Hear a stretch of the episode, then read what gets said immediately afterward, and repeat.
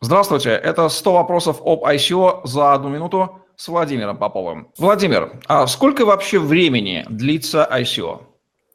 На, на самом деле, если следовать э, истории, то ICO может длиться всего лишь несколько секунд, и оно может длиться э, годами.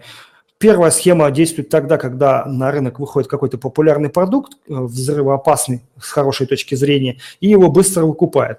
А вторая позиция – это была создана комп командой, которая выпустила EOS, и там ICO будет длиться фактически год.